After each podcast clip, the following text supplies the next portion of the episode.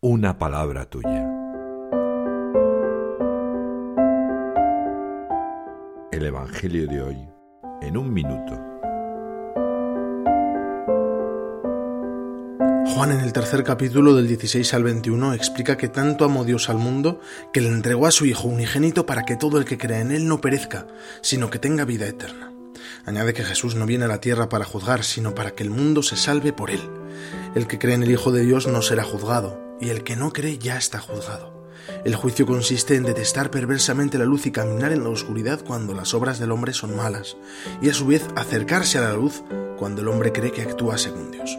Este Evangelio me explica por fin el misterio del amor. El amor es el acto de dar y lleva a la presencia de Dios. Su máximo exponente es el amor con mayúscula, infinito y sin medida. Soy consciente de que Jesús da su vida por mí. En palabras de Santa Teresa de Jesús, procuro despertar al amor que saca amor. El Papa San Juan Pablo II comenta que las palabras tanto amó Dios al mundo manifiestan la esencia de la teología de la salvación y nos introducen al centro mismo de la acción salvífica de Dios.